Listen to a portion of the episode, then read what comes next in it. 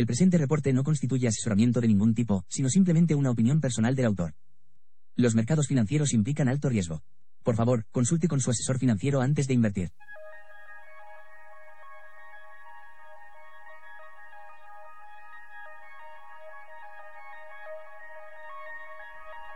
Hola, ¿cómo estáis? ¿Se escucha? Bienvenido, Money Talks. Brújula de mercados ATFX, conexión. Vamos a echarle un vistazo a los mercados financieros, geopolítica. Noticias internacionales. ¿Cómo está el mundo? Saludo a Marcos Montoya, ya me saluda por el chat. Saludos y bendiciones, Gonzalo, y a todos los del chat. Un abrazo desde México. Hoy transmito ahora más de Latinoamérica. Ya sabéis, ah, voy arrancando generalmente lunes, miércoles, viernes. Viernes pasado estuve haciendo el cierre de Wall Street, 40 minutos prácticamente online. Ah, hice también alguna que otra intervención, pero no era en español. Em, pero bueno, no, subimos, no hicimos el reporte, pero sí subimos, sí subimos el informe mañanero donde contamos todo. Ferfer me decía, al lío, mozo. Robert decía, se escucha bien, Gonzalo, gracias. Robert también me decía, saludos desde Colombia. Y Caos me decía, justo para la TAM, sí. Muy bien, venga, vamos a empezar a transmitir. ¿Dónde estoy? Em, ¿Cómo estás? Muy buenos días, muy buenas tardes, depende de donde me escuches. Vamos a echarle un vistazo a cómo está el panorama. Por cierto, estoy cayendo justo ahora, que a las 2, y ya son, eh, hablaba, ya han pasado de las 2, Hablaba Cristina Laga, vamos a echarle un vistazo a ver si ha dejado alguna perla o algún comentario. Pero de entrada, el comentario así rápido que te voy a lanzar antes de que leamos los reportes de mercado que he publicado esta mañana, para que tengas eh, el comentario un poco más extenso de lo que he publicado esta mañana y que veamos gráficos y todo lo demás. Antes que nada, te voy a contar la última noticia que he leído, ha, sido, ha salido hace como una hora, eh, más o menos, ¿vale? Un comunicado de la Duma, de, del Parlamento ruso donde dice lo siguiente. Estoy mirando a ver si sale algo de eh, por aquí de Lagarde, pero no veo nada todavía de Lagarde, Christine Lagarde, ECB. Vamos a echarle un vistazo. Venga, filtro rápido y así te digo, si tenemos esto listo. No, no veo nada. Sí, sí que hay cosas por aquí, pero no veo que salte nada del texto. A ver. Mm, ¿A qué hora estamos? 3 y 10 ahora. Japan, Global Sales Investors, Japan por aquí, Hong Kong por allá, China por aquí, por allá. Nada, no veo, no veo ninguna novedad así fresca. Eh, venga, te iba a contar lo que estaba diciendo que ha salido hace nada, hace, hace, un momento, ¿vale? Hace como una hora. Es esto que ya te lo he retuiteado, lo tienes ya en X. ¿Vale? Pantalla, por favor. Ahí estamos, ¿vale? Y esta, este informe está todo en ruso, todavía no lo he, no le pasado ni, ni por un OCR para ver si lo traduce y dice lo que dice, pero bueno, estoy viendo que está apareciendo por todas partes, por lo tanto imagino que ya está confirmado, ¿vale? Dice, Putin impugna la venta de Alaska por ilegal. Reclamación histórica. Putin declara ilegal la venta de Alaska en el siglo XIX, afirmando el derecho de Rusia sobre el Estado estadounidense. Un, movimiento audaz que se de las normas geopolíticas. Si no querías, si no tenías suficiente eh, gasolina, combustible para la Tercera Guerra Mundial, Rusia le echa un caldero más. Dice, bueno, ya que nos van a tocar los huevos, por lo menos démosles razones para que lo hagan, ¿no? Atento a lo que acabo de decir, ¿eh? si te van a llamar eh, el enemigo, ¿no? El, amenaza, no sé qué. Ah, sí, pues ahora te voy a dar motivos para ser la amenaza. Es que parece que dicen esto, ¿vale? Con, con esta historia. Venga, eh, vamos al tema. Primero, el informe que hoy ha sido eh, inusualmente extenso, el informe que he hecho económico y geopolítico. Porque he copiado todas las noticias, pero luego te he traído por aquí también un poco más extensos los temas, ¿vale? Para que los vayamos viendo. Venga. Arranquemos con la cuestión. Decía, eh, bueno, el cierre de semana del viernes. Si no lo viste, lo compartí también por redes, el cierre de Negocios TV, ¿vale? Pero si no lo viste, te cuento un poco el resumen. La sorpresa fue cuando estábamos en el cierre de Wall Street del viernes noche, en Europa, eh, tarde en Estados Unidos, eh, lo que estábamos viendo es que rompía nuevos máximos Standard Poor's. Y era extraño, y así lo calificamos en ese momento como un momento extraño, inusual, sencillamente porque teníamos Primero, las palabras de Voltic de la Reserva Federal fueron precisamente que lo más probable es que eh, la primera subida, perdón, el primer recorte de tipos sería tras la reunión de, mayo, de mayo, mayo, mayo, nada de marzo, ¿vale? Sino mayo. ¿Y eso qué pasa? Que eh, como el mercado os contaba casi tres semanas atrás un 80% bajada o recorte de tipos para marzo, el hecho de que esto no ocurriese, ya el miércoles con las palabras de Waller, que dijo que él no veía tanta urgencia por recorte de tipos, eh, produjo un movimiento bajista en el mercado, ¿vale? Aquel día cuando Waller dijo no veo la urgencia de ese recorte de tipos, movimiento bajista en el mercado. Lo veas como lo veas, es la Reserva Federal la que mueve la liquidez, no te hagas más historias, o sea, no te gastes el tiempo investigando una compañía A o una compañía B o una compañía C. ¿Puede merecer la pena? Sí, pero en un contexto este tevis paribus que dicen los economistas, ¿no? Del latín, todo constante, si nada ocurre, si la Reserva Federal va a decir algo, amigo, te va a mover todo el terreno, da igual lo que hayas estudiado sobre la compañía A, la B o la C, las palabras de la Reserva Federal alterarán por completo el contexto de todo lo que esté sucediendo y producirán un sentimiento bajista o un sentimiento alcista del mercado con independencia de lo buena que sea tu compañía, ¿vale? Dicho eso, de nuevo, miércoles se produjo un movimiento bajista porque Waller dijo que él no veía urgencia en el recorte de tipos. Por lo tanto, muchos pensaron, adiós, espérate que ni lo recorten, espérate que esto no se posponga, espérate que al final no estemos en el verano 2024 de este año y todavía estemos discutiendo sobre si se van a recortar o no los tipos. ¿Vale? Porque él dijo que la prioridad era llegar a una inflación 2%. Esa era la prioridad. Luego ya el recorte de tipos. Bien, el viernes Baltic dijo eh, dijo que, era em, así, que en todo caso no ocurriría un recorte de tipos hasta mayo. Entonces, eh, el mercado rompió máximos. Yo creo que lo que se interpreta aquí es, menos mal, porque al menos acaba de admitir que va a haber un recorte de tipos. Es decir, no va a ser en marzo, ¿vale? Pero al menos dos meses después ha dicho que habrá un recorte de tipos en esa reunión. Ahora falta que dentro de una semana o de dos te digan, no, un momento, yo no dije que vaya a haber un recorte de tipos en mayo. Yo lo que dije es que hasta mayo no lo habría. Pero ya veremos si lo hacemos en mayo. Y entonces otra vez para abajo. Amigos, esto es un circo, es un auténtico circo, es una broma. ¿Te crees que estoy. que te lo estoy diciendo como si. No, que no, que esto es así, que. Digamos que las decisiones que se toman se toman como si fuese en, en una taberna de pueblo, ¿vale? O sea, van improvisando un poco el discurso según van viendo cómo va Wall Street. ¿Que tiran bien las cosas? No pasa nada, vamos a decirlo que por alguna razón las palabras que decimos producen alguna reacción inesperada, miedo, bueno, pues las matizamos un poco dentro de 10 días. No pasa nada, ¿vale? Y así es como sigue el juego. Por lo tanto, em, decía, algo sorprendente, los últimos comentarios que escuchábamos de Bostic fue que el recorte de tipos no se produciría en marzo, sino en la reunión de mayo. Vale, bien. Y por eso el mercado se pone alcista porque dice, bueno, vale, acaba de asumir que se va a hacer ya. Este retraso de dos meses en la relación, eh, relajación de la liquidez reproduciendo los deseos de venta, parecía interpretarse como una confirmación de la tan esperada bajada de tipos. Sin embargo, algo no cuadra en la ecuación. Subida del Standard Poor's, del SP500, por encima de máximos. Y ya te digo, lo que veíamos es que el dólar, ahora te lo saco aquí en pantalla, el dólar no ha rebajado la potencia de tiro. Es decir, el miércoles se disparaba al y desde el miércoles ha retrocedido, pero tímidamente. Es decir, seguimos teniendo el dólar por encima de la media de 200, seguimos teniendo el dólar por encima de la media de 55 y seguimos teniendo un índice dólar de XY, de XY, que sigue estando por encima de una figura neckline que lo catapulta, lo proyecta al alza, ¿vale? Así que eh, mucho cuidado con hacernos la imagen, la idea de, no, esto, bueno, pues, eh, bueno, ahora el mercado sube y ya está y no ha pasado nada. No, ten cuidado porque aquí el mercado no puede subir mucho si el dólar está caro y ahí lo tienes, ¿vale? Fíjate dónde está el dólar. Te da una proyección de 104,50 puntos. 104,50 puntos. Estamos en 103,20 o con 15. Ha llegado a 103,60 y pico 70, ¿vale? Entonces, con el dólar y arriba, sin responder a la baja, es que algo no termina de encajar en esa postura. Hay algo que el mercado no está interpretando todavía. Hay algo que el mercado no está metabolizando todavía. Que eh, te pregunto, ¿eh? ¿Dónde está el error?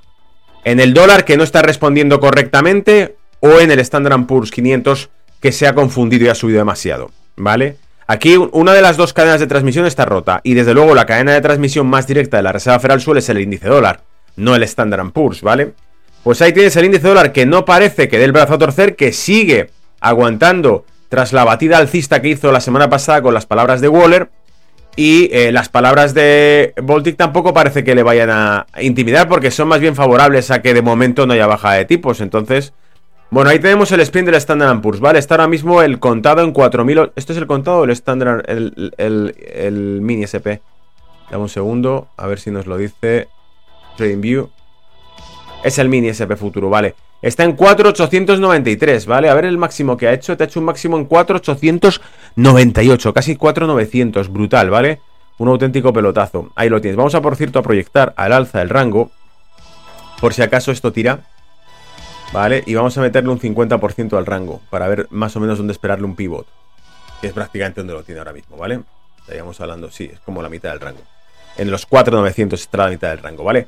Venga, eh, sigo con las noticias porque si no se va a hacer largo. Porque ya te digo, te aviso, que el reporte que te he publicado hoy era bastante extenso y de hecho no me entraba en un solo mensaje de ex. Y eso que tengo la cuenta de pago, o sea que tiene un límite de no sé cuántos mil caracteres y no me ha entrado el mensaje entero, te lo he hecho en un hilo, como quien dice, ¿vale? Entonces, vale, decíamos esto, algo no cuadra, el dólar sigue fuerte, sigue caro, pero la renta variable rompe máximo. Si es difícil que suba, las acciones americanas no suben si el dólar está caro. ¿Por qué? Porque no puede subir el dólar y la renta variable a la vez, porque para el inversor extranjero, fondos de inversión, hedge funds, todo lo que tú quieras, se convierte en activos mucho más caros con un dólar subiendo, ¿vale? Es decir, generalmente hace un efecto de rebaja sobre la renta variable del dólar caro. Europa, dice, esta tarde tendremos el discurso del presidente del Banco Central Europeo, Christine Lagarde. Lagarde, por tanto, atentó al movimiento... Ah, no, perdón. Lagarde, por lo tanto, atentos al movimiento del eurodólar, que sigue mostrando una importante debilidad desde el fortalecimiento del dólar la semana pasada y cotiza en la sesión intradiaria por debajo de sus medias de 255 con el respondiente mal cruce bajista de medias. Es decir, tiene la media de 55 partiendo la de 200 a la baja. Así que eurodólar, como es natural, por otro lado, apunta bajista. Ahí lo tienes, ¿vale? Fíjate cómo ha hecho techo, ha, subido un poco desde el miércoles, pero eh, está la media de 255 justo por encima, en el entorno del 1,0911, 1,0915 y ahora mismo está en 1,0895. Por lo tanto, hay alta probabilidad de que mm, le cueste tirar, ¿vale? Y que pueda meter otro, otra barrida bajista el euro dólar, que iría con un dólar fuerte. ¿eh? Eh, sigo, sigo por aquí, más cosas. Acabamos de ver lo de Europa. A ver, te voy poniendo esto por aquí para que no se nos vaya.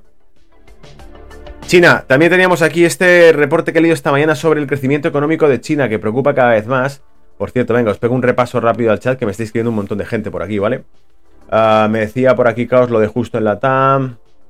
Dairon Uloa me decía por aquí, hermano, una pregunta, ¿tú no tienes algún curso fundamental y de geopolítica? Gracias. No, no hago, no hago curso ahora mismo. Eh, alguna, no sé si eres tú el que me lo ha pedido, me habéis pedido ya varias veces lo del cursos de macro y de geopolítica. Tengo muchísimo material porque en el pasado he hecho, hecho cursos privados y demás, para, pero básicamente para clientes de banca eh, o de inversión pero no tengo hecho ningún, comercializado ningún curso. o sea, lo que no quiere decir que si, si lo queréis hago, un curso en privado y ya está, ¿vale? Pero no tengo de momento nada hecho. Eh, Christopher me decía, saludos desde California, gran Gonzalo. Vito me decía, buenas Gonzalo. Anthony también, que lo teníamos por aquí. Eh, Vito, Anthony. Eh, Anthony decía, ¿apoyamos a Trump o no, amigo? Habéis visto el ex que he publicado, ¿no? Esa es la noticia que anoche os informé ya del tema de DeSantis, ¿vale? Ahora iremos con eso. Eh, Molly Multiman me decía leña. Buenas tardes, Gonzalo y traders desde Pontevedra. Blue Trader me saluda aquí desde eh, Galicia. Ahí le tengo. Vito, al final de mes, a ver qué dice Powell.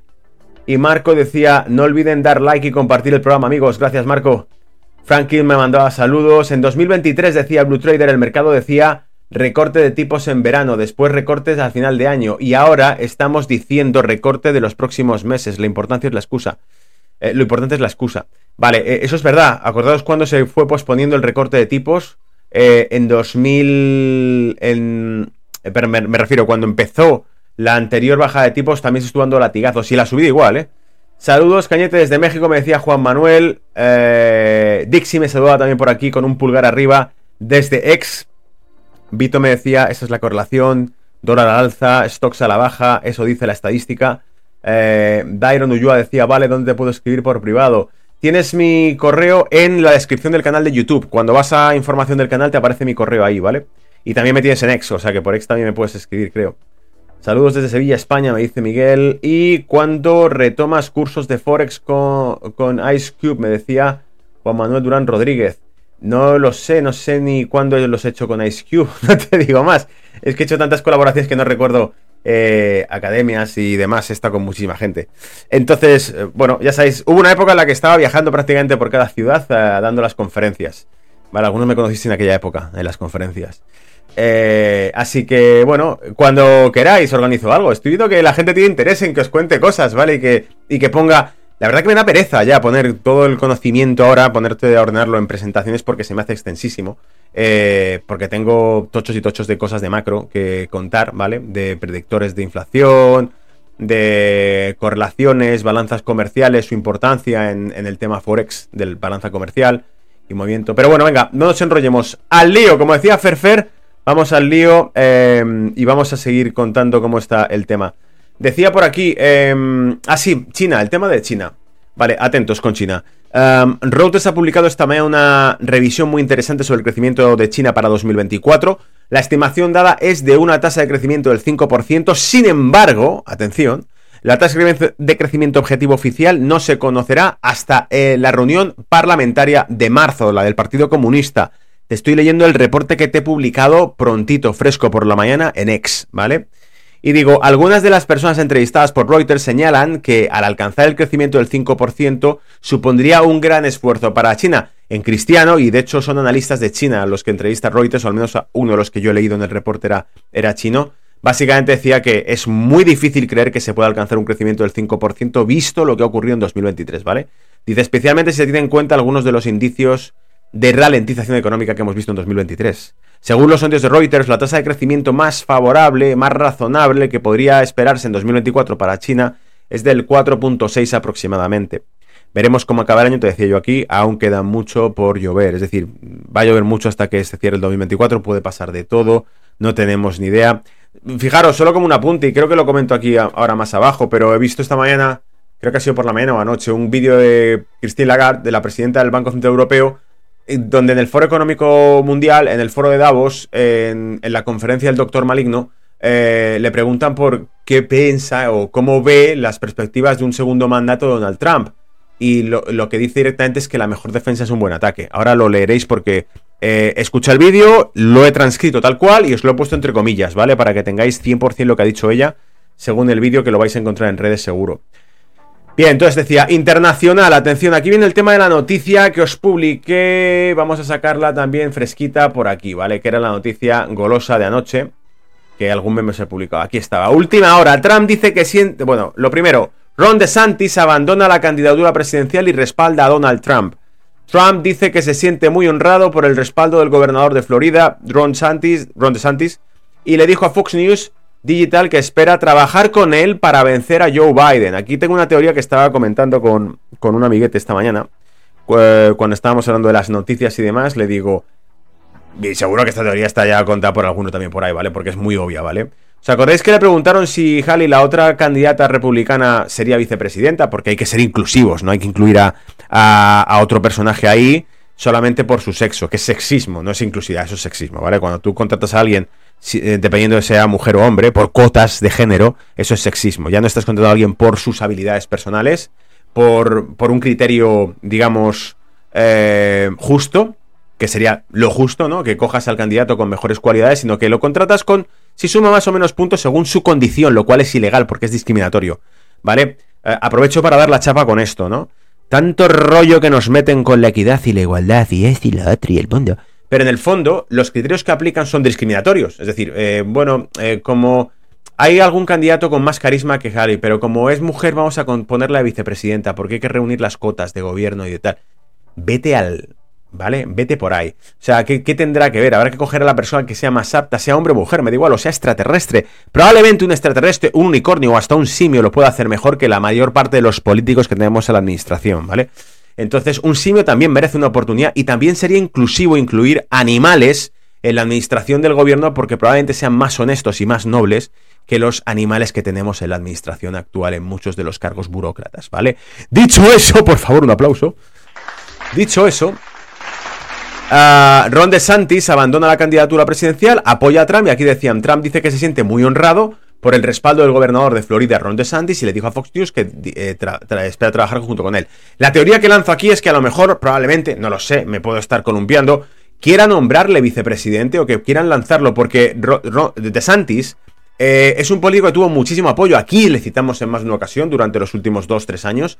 Le citamos textualmente porque el tipo tuvo las agallas de desafiar a toda la locura, ¿vale? De hecho, su campaña, que también la sacamos en este canal, la campaña de Santis de, arrancó hace un año, hicieron un, vídeo de campaña en el que ponía, cuando el mundo perdió la cabeza, DeSantis, uh, Ron DeSantis se mantuvo firme. Eh, porque hablaban de que eh, Florida no sucumbió al, al, comunismo. Florida no sucumbió a las medidas centralizadoras de amnistiar a todo el mundo, dinero para todos y nadie, nadie trabaja porque el gobierno no lo permite, ¿vale?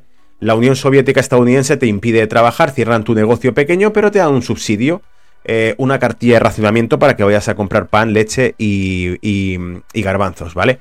Bueno, pues eso, Ron DeSantis abrió todo. Abrió restaurantes, abrió estadios de fútbol. Y durante un tiempo, en 2021, vimos cómo las curvas de... Hay que aplanar la curva. Del, del, del bicho, ¿vale? Eh, en el caso de Florida estaban totalmente planas, no había casos y sin embargo estaba abierto por completo, los estadios de fútbol estaban llenos de gente, mientras que en Nueva York que estaban todos, hay que ser solidario, y estaban todos encerrados, ¿vale? Eh, pues seguían teniendo un pico enorme de COVID. Luego, aquella prueba ya, estadísticamente hablando, Trust the Science, ¿vale? Que es lo que te decía el, doctor Frankenstein Fauci.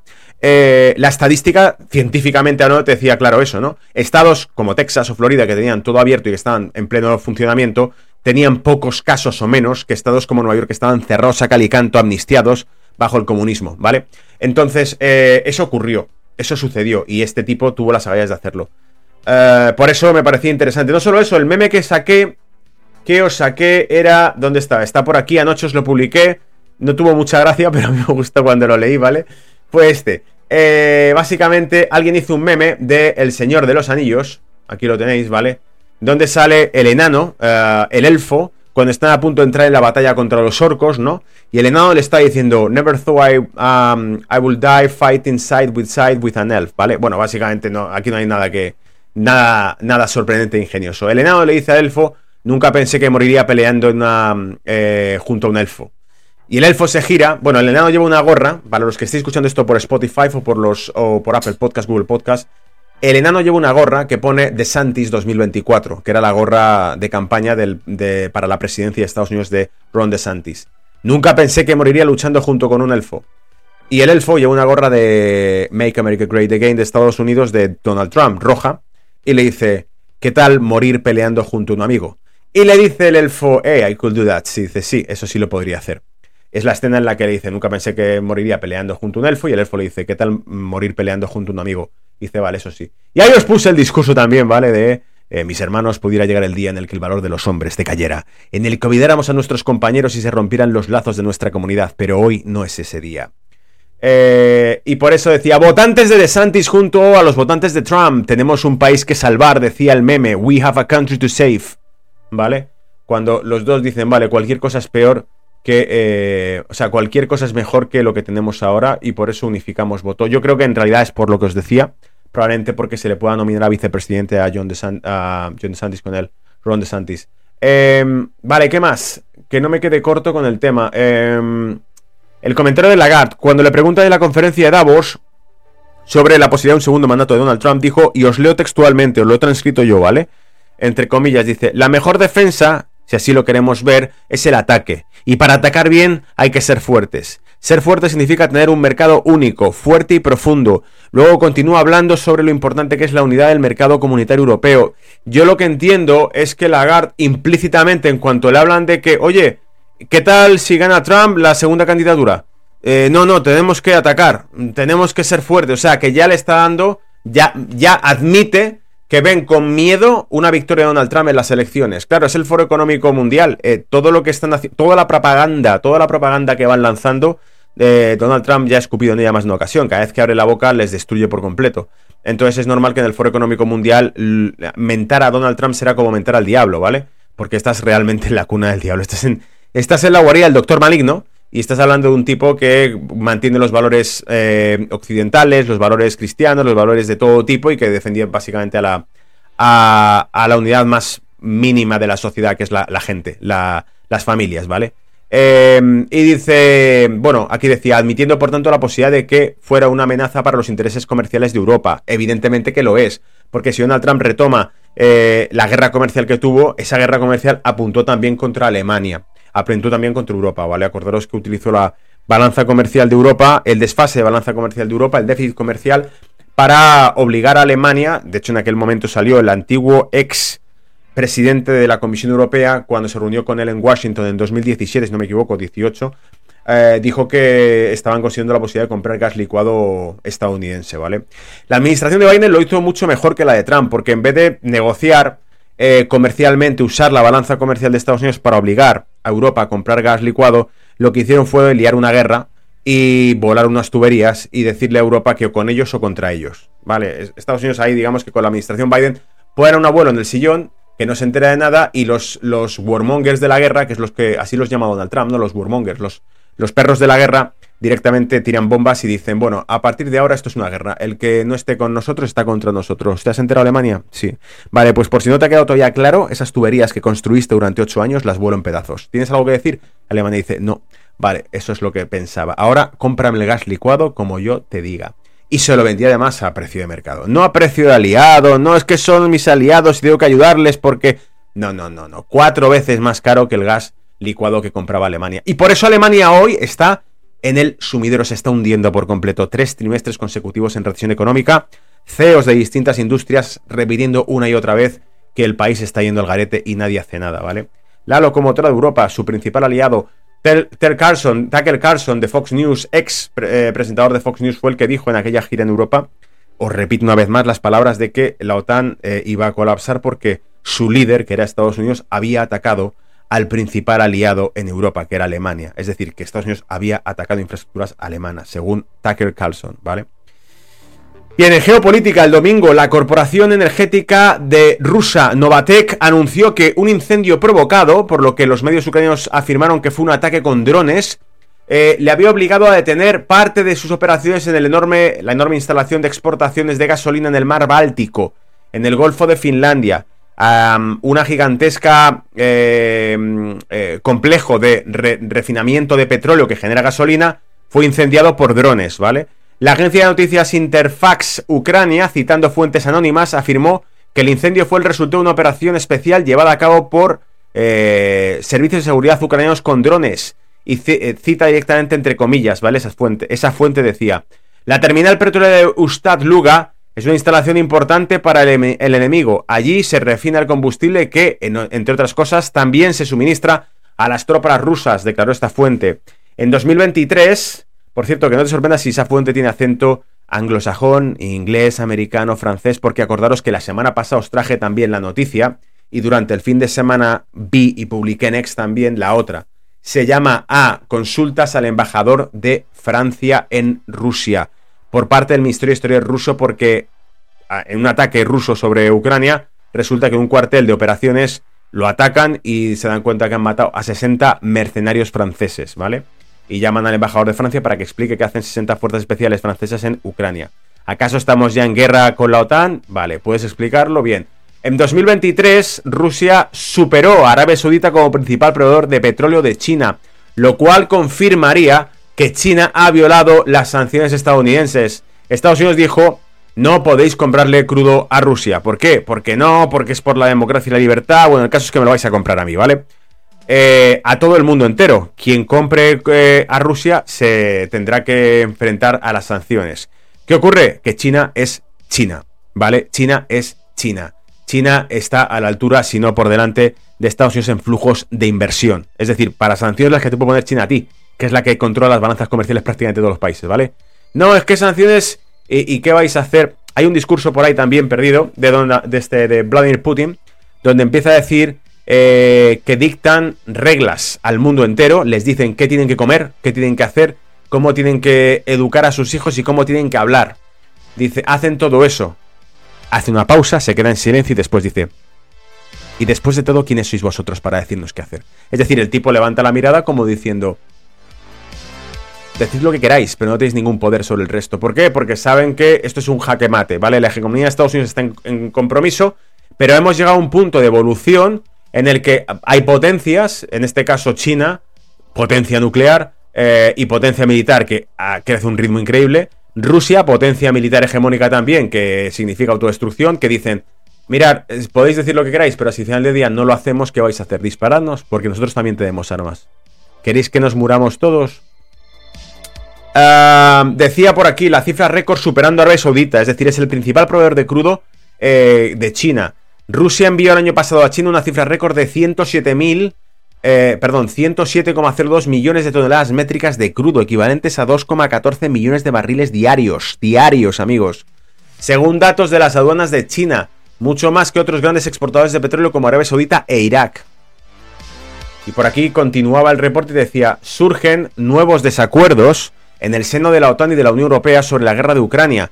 El sábado 20 de enero el primer ministro eslovaco Robert Fico afirmó que eh, la vecina Ucrania no es una nación soberana, sino que está bajo el control absoluto de Estados Unidos. Otro que quitarán de en medio, habrá unas elecciones, cogerán un gobierno estos de cojo votos de aquí, los pego con los de esto, los de otro, tal vez, y hagan las elecciones. Pero si no la vota nadie. Bueno, pero es una coalición, como en el caso de España, ¿vale? Como en el caso de Italia, como en el caso de Alemania, también están haciendo gobiernos básicamente copiando y pegando de diferentes sitios porque la gente vota otra cosa, ¿vale? Y ya no saben qué hacer para continuar tirando para adelante. Em, sin que se haga muy obvio que el gobierno no hace lo que tú le votas por hacer, sino que hace lo que le están diciendo desde arriba, con independencia para que le vote el ciudadano, ¿vale? Bien, decía, eh, aquí tenía sus palabras. No es un país independiente y soberano. Ah, ah, ah. Ucrania está bajo la influencia y el control absoluto de Estados Unidos. Dice, en cuanto a la reunión que mantendrá con su homólogo ucraniano, el presidente Robert Fico declaró, le diré, le diré que estoy en contra del ingreso de Ucrania en la OTAN y que lo vetaré. sería simplemente un pretexto para la Tercera Guerra Mundial, nada más. En relación con la crisis de Oriente Próximo, según un análisis de los retrasos de los buques publicado esta semana por la empresa de asesoramiento marítimo Sea Intelligence, las interrupciones de la cadena de suministros provocadas por los ataques de los UTIs en el Mar Rojo ya ha causado más daños que la primera pandemia de COVID-19. Me llamaba la atención la noticia que es la primera pandemia, supongo que se refiere al primer lockdown. Porque si te está diciendo la primera pandemia de COVID-19 es que viene otra y que no te han contado y... ¡Ay, ups! Se me ha escapado. Es verdad que todavía... Eso le pasó a Joe Biden dijo que teníamos que pagar y que había que recaudar nuevos fondos para la siguiente pandemia. Dijo, hay que recaudar fondos para la siguiente pandemia. Y dijo, pero ¿cómo que, ha dicho? ¿Qué siguiente pandemia? ¿Cuál? Ah, no, que no, que, por si hay otra más. Ah, vale, por si hay otra más. No se le habrá escapado, ¿no? Eh, los mercados de la energía y las tarifas de los petróleos de productos están empezando a verse considerablemente afectados por los desvíos en el Mar Rojo. Sí, claro que sí. Y te lo he dicho aquí en dos reportes distintos. Hace como dos, tres semanas hablé del aumento de costes de una semana a otra en Estados Unidos para el flete de buques comerciales a China de 8 a 10 millones de dólares de una semana a otra, ¿vale? Y en Europa la semana pasada fue también noticia el incremento, no me acuerdo de qué porcentaje altísimo, de costes de flete de barcos ah, y lo comenté en negocios que hubo y en otras tantas, ¿vale? Estás informado de todo, estás a la orden de todo lo que va ocurriendo porque te voy contando todo, ¿vale? Y por supuesto, las fuentes las tienes aquí también, ¿vale? Euroactive aquí, Russia Suspend Operation at the Export Terminal, Suspend Ukrainian Drone Attack. Aquí te, cuentan los detalles del ataque con drones ucraniano, todo está aquí contado con detalle. Tienes aquí también China desafía las sanciones eh, al hacer a Rusia el mayor proveedor de petróleo en 2023 de su país, donde te cuenta el detalle de los porcentajes, de cuotas, de tal. Ron DeSantis finaliza la campaña 2024 y eh, endorsa a Trump eh, sobre Haley, ¿vale? Apoya, manda a su votante que apoya a Trump sobre Haley porque Haley es como, bueno, ¿quién, quién es Haley, no? Ah, aquí el primer ministro eslovaco, que le quitarán dentro de poco con alguna coalición de gobierno, por lo que ha dicho. Y eh, tenemos lo de Middle East, los misiles, ataque, la escalada que hay, existe además, donde te va explicando, bueno, pues los ataques que ha habido, eh, en Líbano, en Irak, eh, en Yemen también. Vamos, que esta movida está, se está escalando, simplemente eso, ¿vale? Que lo sepas, que ya está ocurriendo, se está escalando todo y es lo que hay, ¿ok? Vale, creo que eso es todo. Vamos a echarle un vistazo también a mercado, ¿vale? Voy al chat que me estáis escribiendo por aquí un montón. Claro, a esta hora está todo el mundo activo por ahí, comiendo el descanso de la comida, mirando algo por aquí o eh, arrancando también por allí, ¿vale? En América. Eh, Dairon me decía, te busqué pero no encuentro dónde te puedo escribir. No me sale en YouTube dónde te puedo escribir. Vale. Dairon, eh, tienes aquí mi perfil en X. Simplemente me escribes por aquí en privado y listo, ¿vale? Mi correo, si lo quieres apuntar, es g.canete.outlook.com g.canete.outlook.com ¿Vale? También está brújula de mercados mail.com brújula de mercados mail.com Hace que no consulto el correo un montón, pero ahora que te lo he dicho voy a mirarlo. Ferfer me decía, todos esos títeres republicanos rinden pleitesía al mismo titiritero, exactamente igual que los demócratas, que nadie se engañe. Efectivamente, Eh, a Donald Trump, una de las cuestiones es que Donald Trump le quisieron destituir incluso con el apoyo de los republicanos.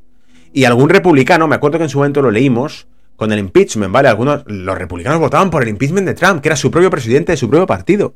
Y algunos republicanos, listos, un poquito astutos, en vez de borregos, dijeron, no te digo que sean pro-Trump, pero simplemente dijeron, tengamos cuidado con lo que estamos haciendo, porque este tipo tiene mucho apoyo popular. Y si por alguna razón nos equivocamos y la cagamos, espérate tú que el día de mañana la gente no vote republicano, sino que vote trampista. Es decir, que este tipo, por su propia cuenta, como está loco, abra un partido político, el partido político de Trump, y el Partido Republicano pase a la historia, se quede vacío por completo porque se van todos al lado de Trump. ¿Y por qué?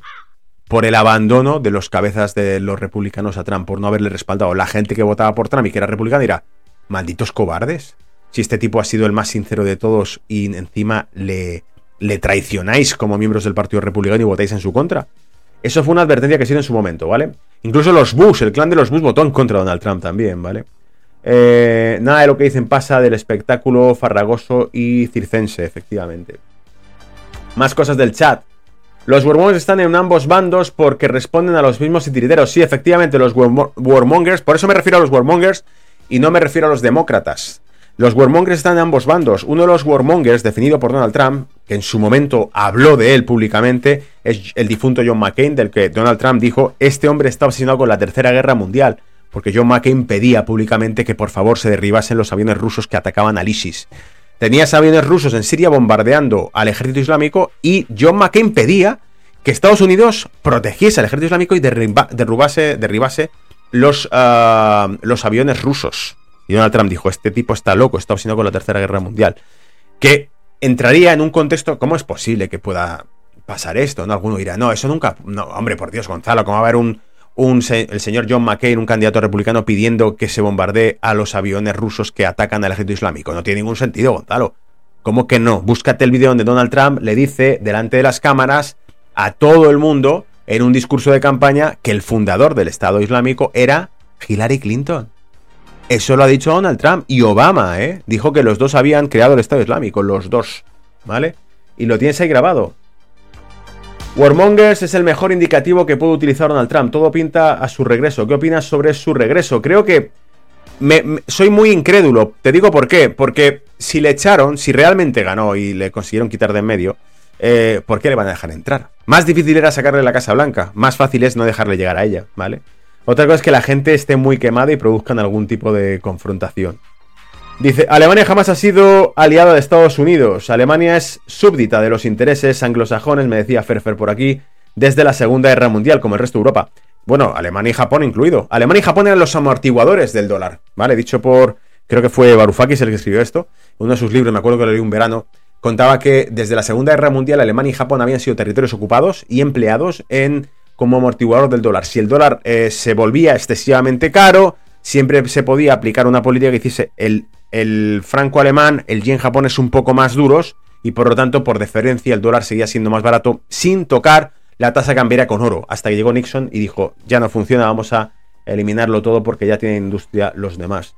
por aquí, lo sé también me escribía. Christopher me decía, China está dejando a Estados Unidos, como tú comentas, en relación a inversiones.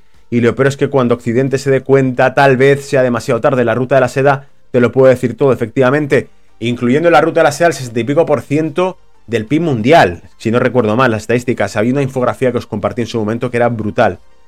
Ucrania no está en merced de Estados Unidos. Ucrania es dos terceras partes de su territorio y riquezas en manos de grandes fondos que titiritean, me decía por aquí Ferfer, a Estados Unidos y a otro occidente eh, en lo económico. Se refiere Ferfer a la foto que salió con eh, el señor Zelensky, el actor de Netflix, con el CEO de BlackRock y de otros fondos de inversión y banca que son los que van, son los que van a gestionar toda la recaudación de dinero público de ciudadanos estadounidenses y europeos que se ha mandado para allá. Es decir, dinero público que se ha mandado y que ahora está en manos de banca privada, que es la que se va a ocupar de gestionarlo, ¿vale? Los bonus que cobres tú como gestor de esos millones de dinero público de ciudadanos, del trabajo de los ciudadanos, eso ya es otra película aparte, ¿vale? Víctor, saludos desde Chile, me decía. Eh, Fer me decía la OTAN, el ejército estadounidense, eh, son servicios de seguridad. Sí, eh, como decía el grupo eh, español La Polla Record, ¿no? son los cañones eh, que protegen el capital estadounidense, ¿vale? La sexta flota. Totalmente de acuerdo, demasiado rápido y censurado. Yo también apuesto porque han pactado la vicepresidencia. Es más, creo que Santis ha sido el primero en hablar pensando en largo. Eh, ese, es, el tema, Carlos. Yo creo que es una estrategia. Lo que ha habido con los republicanos en Estados Unidos es una estrategia para unificar la nueva presidencia de Estados Unidos, que sería con el vicepresidente Ron DeSantis, porque el tipo habría confirmado ya que es fiable en lo que se refiere a seguir una postura más trampista. Es decir, que no ha cambiado como una veleta de posición, sino que durante la época de la pandemia siguió con la postura que Trump habría seguido. Fue el Donald Trump de Florida eh, para Estados Unidos, ¿vale? Em, dice, si llega Trump, ¿qué hará Trump con Ucrania? Lo ha dicho más de una ocasión Sergio. Eh, Trump ha dicho que acabaría en 24 horas con la guerra de Ucrania. Eh, ¿Cómo?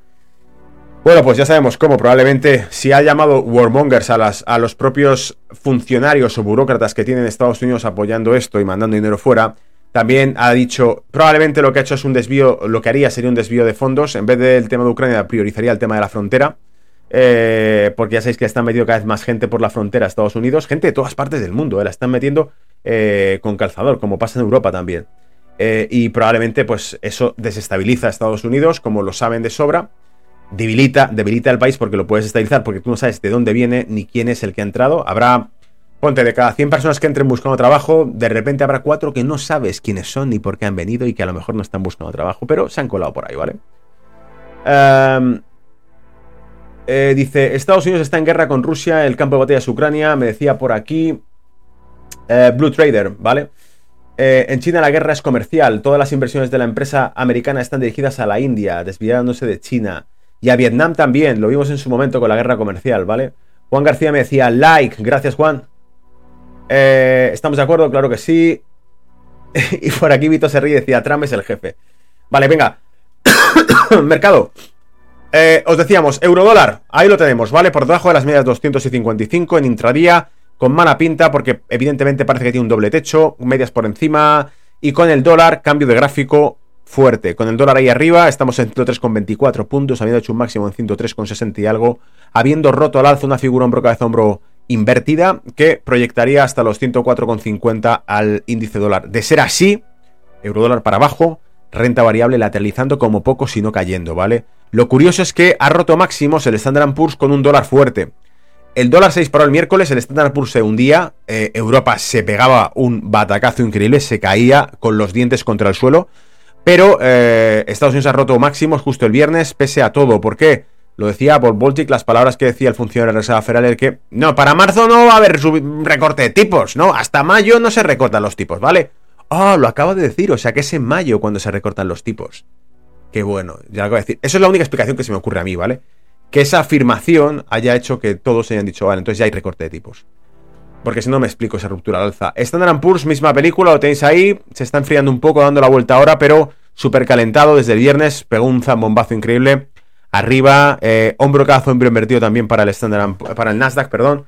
O sea que muy buena pinta, eh, rompiendo al alza. Russell 2000, rompiendo el alza y con gap, pero mucho más contenido que Standard Poor's y que Nasdaq. De hecho, está lejos de los máximos, ¿vale? Sea que Russell 2000, como siempre, mucho más precavido, mucho más pausado, mucho más contenido, sin exagerar el movimiento, ¿vale?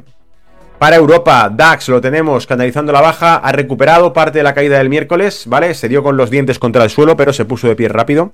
Y está en 16.665 al contado en estos momentos, pero ya te digo, canalizando a la baja. Desde tuvimos diciembre, 23 de diciembre, prácticamente los 17.000. Latigazo que hizo el 20, perdón, 2 de enero.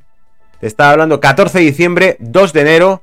Otro latigazo, pasó desde los 16.800 casi a los 17.000 se volvió a caer a partir de ahí.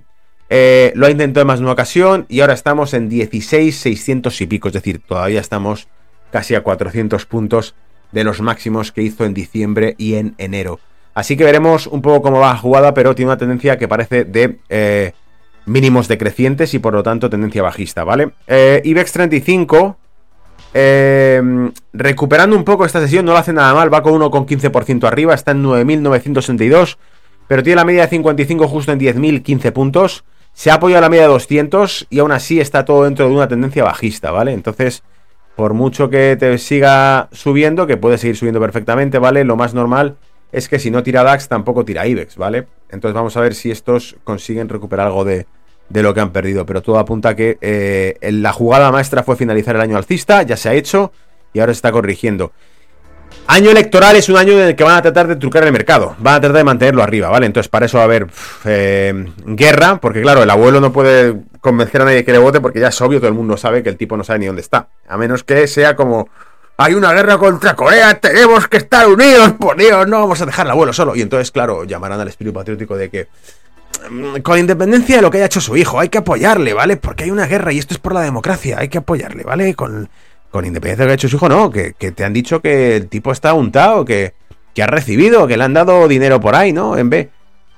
Ya, pero, Gonzalo, es una guerra, hay que apoyar a la democracia, ¿vale?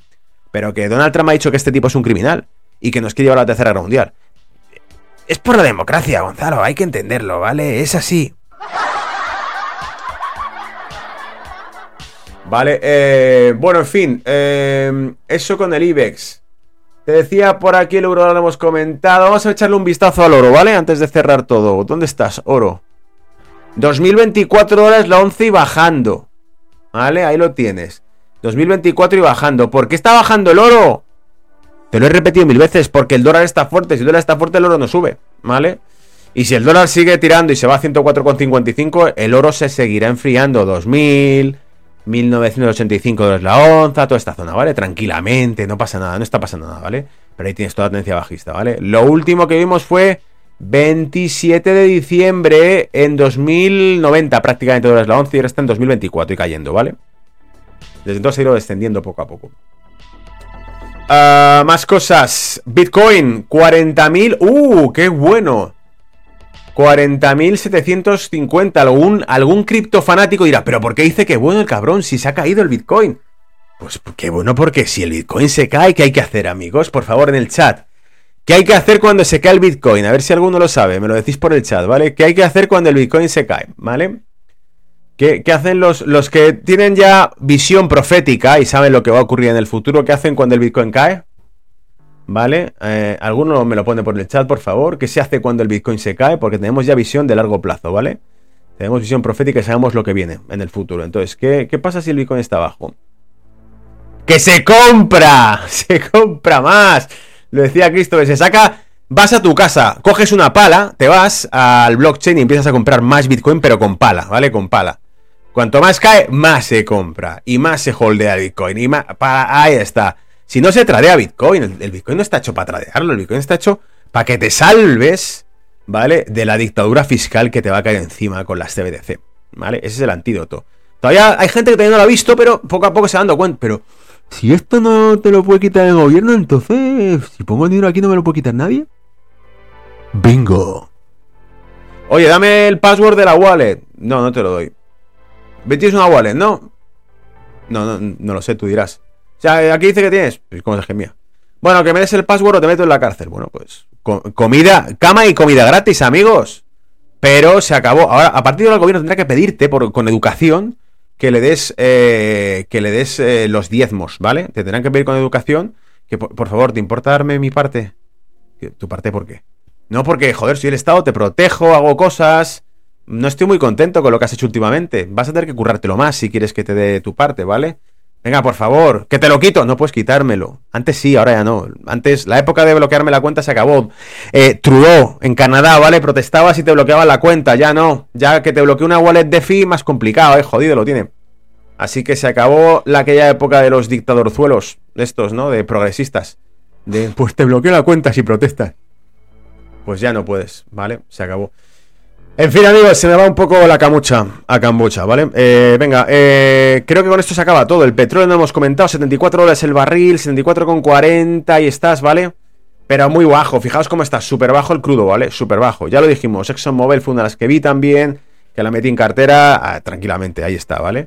Pero no tira ni para Dios. Y lo que dije el viernes es que si el crudo no tira, pese a todo lo que está ocurriendo en Yemen, pese a esto, pese a lo otro, que es Irán que si Israel, que si los barcos están por aquí, los barcos por allá, y toda la historia, es que a lo mejor lo que está descontando es que lo que fue es la demanda y que a lo mejor hay implícitamente una recesión que se está empezando a notar ya, ¿vale? Es decir, que no hay consumo de combustible porque hay cada vez menos actividad. Y de momento se ve reflejado en el precio ahora, pero luego se verá reflejado en datos macro dentro de un mes, dos, tres meses van a empezar a ver esos datos, que ya de hecho lo están. Caídas deflacionarias en los precios de la producción, eso ya te da una pista de por dónde van los tiros, ¿vale? En fin amigos, locura absoluta, reporte de mercado lunes 22 de enero y con esto hemos dado un repaso ya a todo, incluido la commodity, así que te va servido para ver eh, cómo va el año. Por cierto, me estabais diciendo lo del contacto, que no te encuentro, que no te contacto y acabo de caer en la cuenta, acabo de caer en la cuenta de que tengo por aquí un slide donde tengo el mail puesto, ¿no? ¿O no está? Espérate dónde lo tengo, mi contacto por aquí. Creo que hay una slide donde tenía yo mi contacto puesto para cuando me lo pedís. Aquí está. ¡Epa! Ahí te lo dejo, ¿vale? Ese es el correo corporativo que tengo de ATFX, ahí lo tienes, ¿vale? Pues ahí lo podéis ver. Bueno amigos, nos vemos en los próximos shows de Money Talks, Brújula de Mercado. Espero que te haya gustado, espero que lo hayas disfrutado y bueno, ya sabes, dale a like si ha sido así, suscríbete si no lo estás y compártelo con tus amigos para que la gente se empiece a dar cuenta de dónde están las píldoras rojas de la verdad financiera, ¿vale? Nos vemos en los mercados, en los comentarios y en las redes. Hasta pronto, chao.